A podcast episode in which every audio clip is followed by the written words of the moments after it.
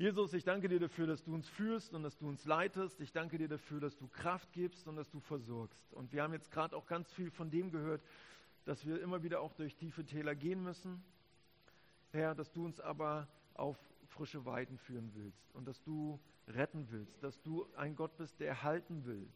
Und dafür danke ich dir, Vater, dass wir das so erleben dürfen in unserem eigenen Leben immer wieder, Herr. Und für die, die vielleicht gerade in so einem Tal sich befinden und sich danach sehnen, diesen Halt zu bekommen, bitte ich dich jetzt, Jesus, dass du kommst und dass du Kraft gibst und dass du versorgst. Und ich danke dir dafür, dass du das wirklich tust, dass wir das eben auch gehört haben in den Zeugnissen, aber dass, dass wir das auch immer wieder neu erleben dürfen. Und ich bitte dich um Erfahrungen und Erlebnisse von jedem Einzelnen, der hier heute ist, Herr. Und dass keiner aus diesem Gottesdienst gehen muss, ohne dass er sich angesprochen gefühlt hat, dass du ihn angesprochen hast in seinem Herzen, in ihrem Herzen. Danke, dass du hier bist, Herr. Amen. Das ist sozusagen heute der Abschluss der Predigtreihe zum Psalm 23. Der Psalm 23 ist wirklich ein richtig, richtig schöner Psalm. Wie gesagt, es ist ein kurzer Psalm, kann man auch wirklich auswendig lernen. Und es ist etwas, wo man merkt, es ist einer der beliebtesten Psalmen, wo deutlich wird, der hat was mit unserem Leben wirklich zu tun. Also das ist nicht nur etwas, wo man sagt, ach, das hört sich ganz schön an für die Wand, sondern das ist was, was mit meinem Leben was zu tun hat. Wir haben im ersten Teil davon gehört, von Gott als den Schöpfer Yahweh. David stellt ihn als Yahweh vor, als den Gott, der der Schöpfer des Universums ist und der aber ganz doll auch sagt, ich habe zwar die Welt gemacht, aber ich bin bei dir. Ich bin dir ganz nahe. Ich komme zu dir, weil ich dich liebe. Und die Herausforderung des ersten Themas war es, zu überlegen, wie ist das mit dem, wenn der Herr mein Hirte ist? Wie ist das bei euch? Ist der Herr euer Hirte? Es gab diesen schönen Satz, der Herr ist nur dein Hirte, wenn dein Hirte auch dein Herr sein darf. Der Herr ist nur dein Hirte, wenn der Herr auch dein, wenn der Hirte auch dein Herr sein darf. Also die Frage, lasse ich es zu, dass Gott mein Leben führt und leitet, lasse ich mich von ihm leiten. Und beim zweiten Thema ging es um Erfrischung, ging es um Ruhe, ging es um äh, Entspanntheit, weg von dem Vergleichen hin zu Gott und zu sagen, ey, ich brauche dich einfach, füll mich einfach mit deiner Liebe, mit deiner Freude, bei dir finde ich Ruhe. In Johannes 15, Vers 11 heißt es, ich sage euch das, damit meine Freude euch erfüllt. Ja, Freude soll in euch vollkommen sein. Jesus möchte, dass wir mit Freude erfüllt werden, mit seiner Liebe und Leidenschaft, mit seiner Kraft. Und dann gab es einen Wechsel von dem, wo man über Gott redet, jetzt auf einmal die persönliche Ansprache. Da hat Jens dann von erzählt, von dem du, du Herr, du bist bei mir. Auch in diesem tiefen Tal her lässt du mich nicht alleine. Du bist da. Du kümmerst dich um mich. Es wird also immer persönlicher. Und heute kommt was ganz Besonderes noch mit dazu. Ihr seht, ich habe den Hirten mit bekleidet. Er hat eine Schürze um. Ich möchte den Psalm, dass wir den nochmal lesen und dann nachher konkret auf die einzelnen Teile des letzten, der letzten Verse eingehen der ganze Psalm nochmal. Der Herr ist mein Hirte. Ihr könnt ja sogar mitsprechen. Der Herr ist mein Hirte. Mir wird nichts mangeln. Er weidet mich auf einer grünen Aue und führet mich zum frischen Wasser. Er erquickt meine Seele. Er führet mich auf rechter Straße um seines Namens willen. Und ob ich schon wanderte im finsteren Tal, fürchte ich kein Unglück denn du bist bei mir, dein Stecken und Stab trösten mich. Du bereitest vor mir einen Tisch im Angesicht meiner Feinde. Du salbest mein Haupt mit Öl und schenkest mir voll ein. Gutes und Barmherzigkeit werden mir folgen mein Leben lang. Und ich werde bleiben im Hause des Herrn immer da. Geh mal eine Folie weiter. Da geht es dann, heute geht es nur um diesen letzten Teil des Psalms. Und da heißt es im ersten Teil, du bereitest vor mir einen Tisch. Gott bindet sich die Schürze um und deckt, deswegen haben wir das heute hier so schön, deckt einfach herrlich auf. Ja, ich habe hier ein paar Sonderangebote drin. Ich vermute, Gott hat weniger Sonderangebote auf den Tisch gestellt, sondern er hat den Tisch reichlich gedeckt. Und er hat alles drauf gemacht, was du brauchst. Er hat alles auf dem Tisch stehen, was nötig ist. Und die Vorstellung, dass der Schöpfer des Universums sich die Schürze umbindet und mir dient am Tisch, wie verrückt ist dieser Gedanke. Aber der ist, der ist so real. An Ostern wird das nochmal ein ganz großes Thema immer wieder. Jesus Christus bindet sich die Schürze um und wäscht die Füße seiner Jünger. Und die haben das auch, die fanden das irre. Die haben gesagt, oh, wie soll das gehen? Nein, hör auf, Petrus, wasch nicht meine Füße. Ja, du, irgendwas anderes, aber nicht meine Füße. Die sind so dreckig. Und Jesus kommt und wäscht die Füße seiner Jünger. Gott kommt und dient.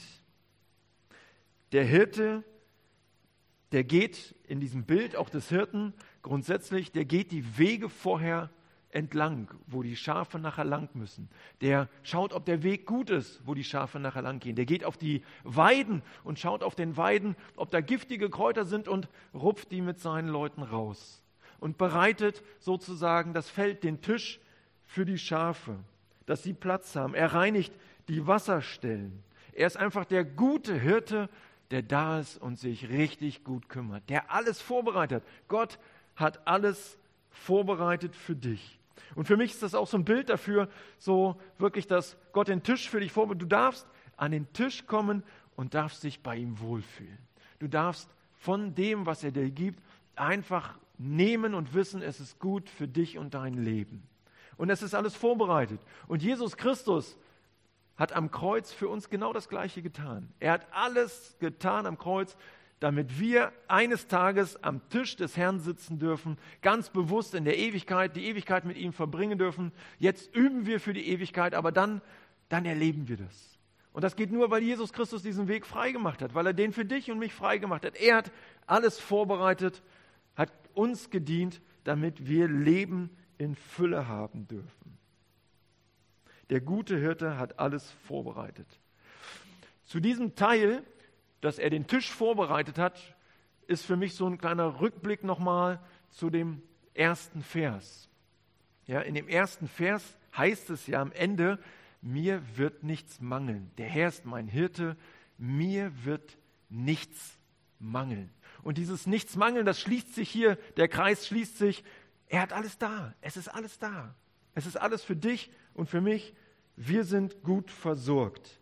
Du musst dir keine Sorgen machen. Die Bibel redet ganz oft in solchen Bildern. Ja, Gott versorgt die Vögel, Gott macht die Blumen draußen so schön, die haben schönere Kleider als Salomo damals hatte. Und wenn er das alles schon macht, die alles schon versorgt, Mann, ey, ich kümmere mich doch auch um euch. Ich kümmere mich um dich. Ich habe dich im Blick. Ich sorge für dich. Du musst dir keine Sorgen machen. Wir Menschen sind aber so Typen, die sich schnell Sorgen machen. Das ist irgendwie bei uns auch mit drinne. Ja, wir sind da wirklich auch echt Schafe, die, ich habe von Zaunschleicherschafen erzählt, am Rand langlaufen und denken, drüben ist alles viel schöner. Ja, und immer irgendwie versuchen auszubrechen und denken, ach, versorgt er mich wirklich? Ist das, wirklich, ist das wirklich das Beste? Ja, das ist ja, oh, das ist ja doch Nutella, ist ja echtes Nutella. Na gut, aber ähm, ist das wirklich das Beste oder ist das nur irgend so ein Abklatsch? Werde ich wirklich gut versorgt? Oder finde ich vielleicht bei wem anderen, bei irgendwem anders noch was Besseres? Gibt es noch was Besseres? Jörg Albrecht, ich habe so ein Andachtsbuch von ihm gelesen, der schreibt, wir haben öfters mit Mangel zu kämpfen, mit Mangel zu tun. Und er sagt, wir definieren Mangel oder Zufriedenheit häufig nicht über das, was wir objektiv haben, sondern über das, was andere haben. Stell dir vor, Dein Chef kommt irgendwann zu dir und sagt, ey, ich habe heute was Neues für dich. 500 Euro im Monat netto mehr. Jeden Monat für die Zukunft. Das ist der Hammer. Du willst sagen, wow. Du läufst nach Hause, yeah, erzählst es der Familie, Kinder machen schon Pläne, was sie sich alles jetzt kaufen wollen. Ja, am Ende bleibt nachher netto doch nicht so ganz was für dich über. Na gut, aber auf jeden Fall, du überlegst und überlegst und oh, ist das super, freust dich einen Keks, ja, und denkst die ganze Zeit, der Hammer, 500 Euro. Bis du mitbekommst, dass einer deiner Mitstreiter im Büro 1000 Euro mehr bekommt. Netto. Und auf einmal ist die ganze Freude weg. Ey, eben waren 500 Euro der Hammer. Und jetzt ist das nur noch so ein Scheiß. Das kann doch nicht wahr sein. Das geht doch gar nicht. Das ist ja doof. Ja? Hätte dir das keiner erzählt, würdest du dich noch weiter freuen.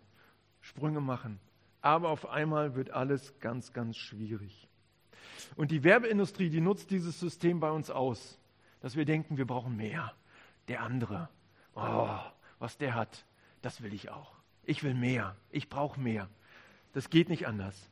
Ein Werbeexperte Tim Jackson schreibt, Werbe- und Marketing-Experten versuchen ständig uns zu überreden, Geld, das wir nicht haben, auszugeben für Dinge, die wir nicht brauchen und das nur, um Menschen zu beeindrucken, die uns im Grunde nichts bedeuten.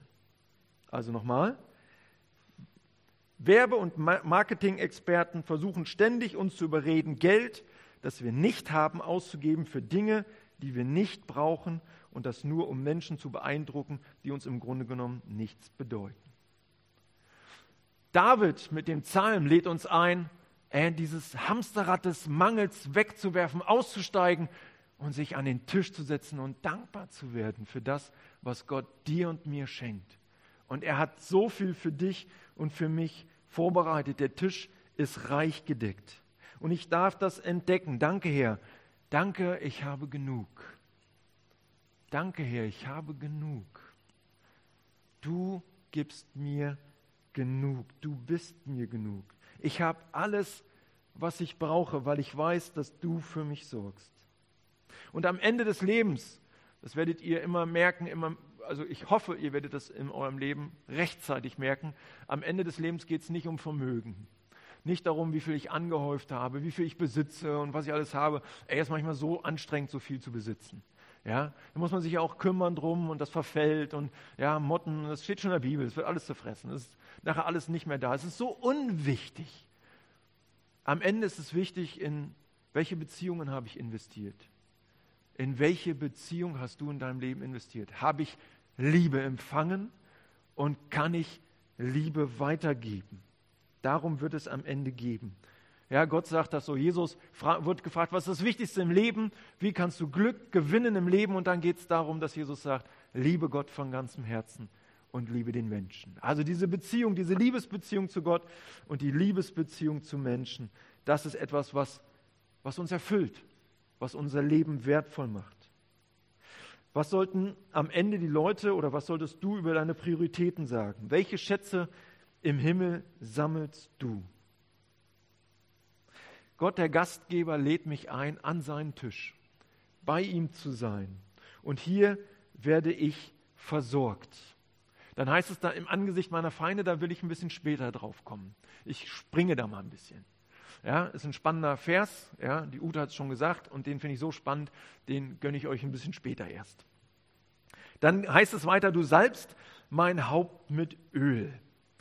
Äh, Im Orient war es ganz wichtig, Gastfreundschaft zu erleben und man hat den Leuten gedient. Wenn die kamen, hat man denen die Füße oft gewaschen, hat sogar die Füße mit geölt. Und man hat so, wenn jemand zu Besuch kam und am Essenstisch, am Tisch mit saß, hat man ihm, das wirkt echt ein bisschen komisch. Man hat ihm so Talg, ja, so Talg auf den Kopf gelegt. Und wenn die in der Sonne waren, dann wurde das nachher ölig und floss an der Kopfhaut runter. Und es äh, machte so ätherische Öle frei, es duftete wunderbar. Du fängst an zu duften am Tisch. Manche haben auch wahrscheinlich ordentlich geschwitzt und das roch auch mit der Dusche, war damals noch nicht so ein großes Thema. Aber äh, das hat einen wunderbaren Duft ver verbreitet und es hat gekühlt. Und dann lief das so am Gesicht runter. Ich kann mir vorstellen, wie das heute ist, wenn, wenn so gerade, du warst beim Friseur frisch, ja, alles schön gemacht, hast da 150 Euro für ausgegeben und dann kommt jemand und legt dir Talg auf den Kopf. Na gut, aber es hat sich also diese orientalische Geschichte, es hat sich bei uns nicht so durchgesetzt, aber das war ein Zeichen von Wertschätzung, von Erfrischung, von Duft. Das hat was richtig Wohliges, so was Angenehmes äh, mit zu tun. Und bei den Schafen, das konnte man in den Büchern, die wir gelesen haben zu dem Thema, ist auch das Öl ein ganz wichtiges, dass der Kopf mit Öl eingerieben wird, weil es bei den Schafen Probleme gibt mit Nasenfliegen. Ja? und das Nasen, also das Fliegen in die Nasen hineinfliegen, da Eier absetzen und dann fangen die Eier, da schlüpfen dann irgendwelche Tierchen raus, wieder andere fliegen, die krabbeln dann den Kopf rein und sorgen dafür, dass das Schaf am Ende irre wird. Und dann sieht man manchmal, dass Schafe sich so reiben und auch miteinander reiben und versuchen so dieses Irresein wieder loszuwerden. Das ist ganz schwierig. Und gerade wenn Schafe so unruhig sind und so angegriffen sind, dann, dann, dann geht es denen wirklich nicht gut. Und deswegen nimmt der Hirte sein Schaf und schmiert das auch mit Öl ein, dafür, dass es Schutz erlebt. Ich habe mir hier auch aufgeschrieben, also es ist ein Symbol, das Öl ist hier das Symbol für Duft, für Frische, für Schutz. Ja, ich habe mir auch aufgeschrieben, wie gesagt, dass die Schafe manchmal die Köpfe so zusammenstecken und dass sich das dann schnell auch ansteckt gegenüber. Und deswegen ist es wichtig, dass alle Schafe eingerieben werden mit Öl. Ich habe mir überlegt, so ein Gedanke war, mit wem halte ich meinen Kopf zusammen? Und mit was stecke ich mich an? Oder was gebe ich weiter? Gebe ich eine Nasenfliege weiter? Jetzt ist, ja, passt jetzt nicht, aber wir, wir sind ja wie Schafe, ja? Also gebe ich irgendeinen Virus weiter, gebe ich irgendwas Schlechtes weiter, irgendwas Krankmachendes weiter, was dich in deinem Kopf irre macht? Oder gebe ich das Salböl weiter? etwas, was heilt. Jesus war einer, der die Menschen ja berührt hat, wo alle gesagt haben, du darfst sie nicht anfassen. Aber er hat sich nicht, die hatten ja alle Angst, dass sie sich anstecken mit irgendwelchen Krankheiten, aber Jesus hat, wurde nicht angesteckt mit Krankheit, sondern hat geheilt, hat angesteckt mit Heilung. Die Frage ist, was passiert bei dir, wenn du den Kopf mit anderen zusammenhältst? Mal nur so. Öl ist aber auch ein Symbol für den Heiligen Geist und für die direkte Gegenwart Gottes. Und es ist auch ein Symbol dafür, dass Könige gesalbt werden. Und das ist wieder schön auch zu sehen, so Mensch, so ein Schaf, Königskind. Ja? Auf der einen Seite finde ich, so ein Schaf zu sein, ist, ist jetzt nicht so mega attraktiv, aber ein Königskind, das ist was. Ja? Ich darf bei Gott an seinem Tisch sitzen als sein Königskind. Er möchte mich mit Öl salben. Und dann heißt es da an dem Punkt, du schenkst mir voll ein. Und ich habe jetzt Lust, einen, der von euch Lust hat, hier ein bisschen zu frühstücken an diesem Tisch. Ich erlaube euch das heute. Einen Platz habe ich frei für einen, der sagt, ich habe Lust, ein Brötchen zu essen. Ich schmier mir das hier. Ich kriege Saft. Den lade ich ein. Ich habe sogar Kaffee für euch gekocht. Ja? Und Milch ist hier und Wurst und ihr dürft alles aufreißen und benutzen. Wer hat Lust? Jetzt ehrlich, einfach. Nee, Sie dürfen nicht so lange warten, es ist nur ein Platz. Ja, Seppi, sehr schön. Setz dich mal hier hin. Ich habe für dich einen schönen Platz vorbereitet. Hier ein schöner Becher, Kaffee. Gieß dir was ein, Saft. Darfst alles benutzen. Schmier dir was. Brotchen sind da. Ich setze mich gleich mit zu dir. Du, mach ruhig, mach auf, alles, benutze es bitte. Ja, an deinem Tisch, du bist eingeladen. Du darfst an seinem Tisch sitzen und du darfst voll zulangen. Und wenn es da heißt, ja, du schenkst mir voll ein, dann ist das ein Zeichen für überfließendes Leben. Für überfließendes Leben. Gott möchte dich mit Überfluss beschenken. Lass es dir schmecken. Ja, das ist was ganz, ganz Tolles. Er ist großzügig. Seine Gnade ist großzügig. Er hat richtig was gut. Und ihr ärgert euch jetzt alle, dass ihr hier nicht sitzt. Ja, aber selbst schuld, muss ich sagen. So sieht's aus. Gott ist großzügig und er beschenkt uns reich. Und dann gehe ich jetzt nochmal ein, wieder auf den Punkt, im Angesicht meiner Feinde. Und jetzt sind wir hier an seinem Tisch. Und ich bin eingeladen an seinen Tisch. Und es heißt ja in diesem Vers, du ne, stellst mir einen Tisch, bereitest mir einen Tisch im Angesicht meiner Feinde. Und da gibt es ganz verschiedene Richtungen, wie man das auch ein bisschen deuten kann. Da gibt es, wie gesagt, also der Hirte hat zu kämpfen mit Puma, mit irgendwelchen Bären und mit, ja, und muss da, und hier wir eher mit, mit Wölfen. Und wir müssen dafür sorgen, dass die nicht so nah rankommen. Das sind immer so ganz schwierige Sachen, wo wir sagen, das soll ganz weit von uns weg. Jesus sagt aber an einer Stelle, wir kämpfen nicht gegen Fleisch und Blut, Wir kämpfen gegen Mächtige und Gewaltige, also etwas, was manchmal dahinter steht. Und manchmal begegnen dir vielleicht Menschen, wo du das Gefühl hast, das könnte auch ein Feind sein. Der meint es nicht gut mit dir. Der geht nicht gut mit dir um und du bist sauer und ärgerlich und regst dich richtig auf. Und das Ding, das Besondere ist, dass du dir eigentlich wünschst zu sagen, die Feinde, die sollen verschwinden. Du willst sie nicht haben. Und die sollen irgendwo am Ende landen, aber nicht in unserer Nähe. Und von unserem Tisch aus hat man das Gefühl, man kann dann diese bösen Feinde sehen, die so irgendwo da hinten sind. Aber eine ganz interessante Auslegung nachher hat mich total mit berührt. Du deckst mir einen Tisch im Angesicht meiner Feinde. Ey, das kann sein, dass an meinem Tisch, Seppi, das ist jetzt nicht so gemeint. bleib mal, bleib mal. Nein, nein, nein, nein. Bleib, nein, nein, nein. Feinde, Feinde steht drauf. Leute, das. Leute, das könnte sein, dass manchmal wirklich Gott, also der Gedanke allein, dass Gott an meinen Tisch vielleicht meinen Feind setzt, meinen, den ich, wo ich denke, mit dem habe ich vielleicht irgendwas, mit dem habe ich irgendeine Schwierigkeit. Manchmal ist es, wir haben erst überlegt, ob meine Frau da, da mit dran sitzt und dann dachten wir, oh, dann haben wir nachher, reden sie noch mehr, wir beide, wir halten das aus. Aber so, äh, manchmal gibt es ja, gibt ja ein schönes, ne, der Feind in meinem Bett, gibt es ja auch ein schönes, na gut, auf jeden Fall. Ähm, gibt es ja manchmal so Situationen so, so im Leben, wo ich, wo ich merke, da gibt es eine Person, mit der habe ich vielleicht Schwierigkeiten. Das ist jetzt nicht Seppi, wirklich nicht. Ja? Aber da gibt es vielleicht eine Person, die, ist in, die, die unterstützt den falschen Verein, die unterstützt die falsche Partei, die ist irgendwie von der Art her anders, als ich mir das vorgestellt habe. Und irgendwie ist das eine Feindschaft zwischen uns oder irgendwas, was Böses zwischen uns läuft. Und ich denke mir, ey, der, der oder die sollte nicht an meinem Tisch sitzen. Und auf einmal merke ich, du bereitest vor mir am Tisch im Angesicht meiner Feinde, dass Gott an seinem Tisch echt eine Menge Platz hat. Für Leute, die vielleicht ich nicht mag, aber die Gott liebt hat. Gott liebt auch meine Feinde.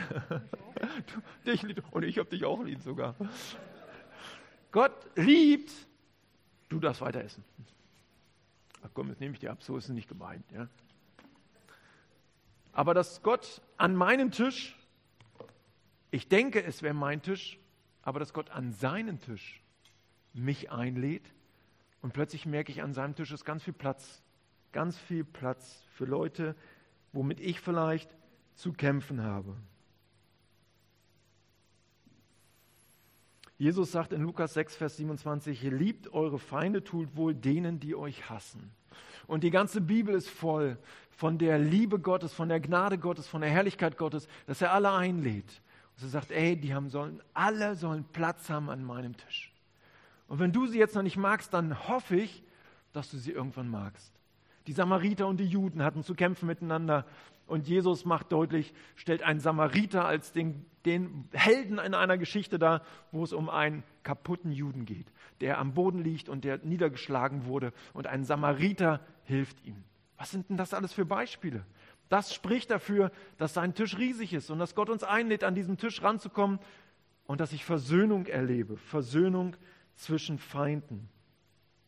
Gottes Herz gilt allen Menschen und an seinem Tisch herrscht Frieden. Diese Feindschaft wird an seinem Tisch überwunden. Neues Leben entsteht. Neues Leben ist möglich. Und auf einmal fangen wir vielleicht an, uns kennenzulernen. Und das ist ja meistens die Problematik. Wen ich nicht kenne, da habe ich erstmal Angst vor, die sind irgendwie doof und mit denen will ich nichts zu tun haben. Aber wenn man sich kennenlernt, auf einmal merkt man, hey, Gott hat auch was ganz Tolles in die andere Person reingelegt und vielleicht werden wir sogar Freunde und noch mehr. Wir dürfen einander vergeben. Wir dürfen vergessen. Wir dürfen Wut überwinden. Wir dürfen das alles bei Gott abgeben. Und dann zum Schluss heißt es, Gutes und Barmherzigkeit werden mir folgen mein Leben lang.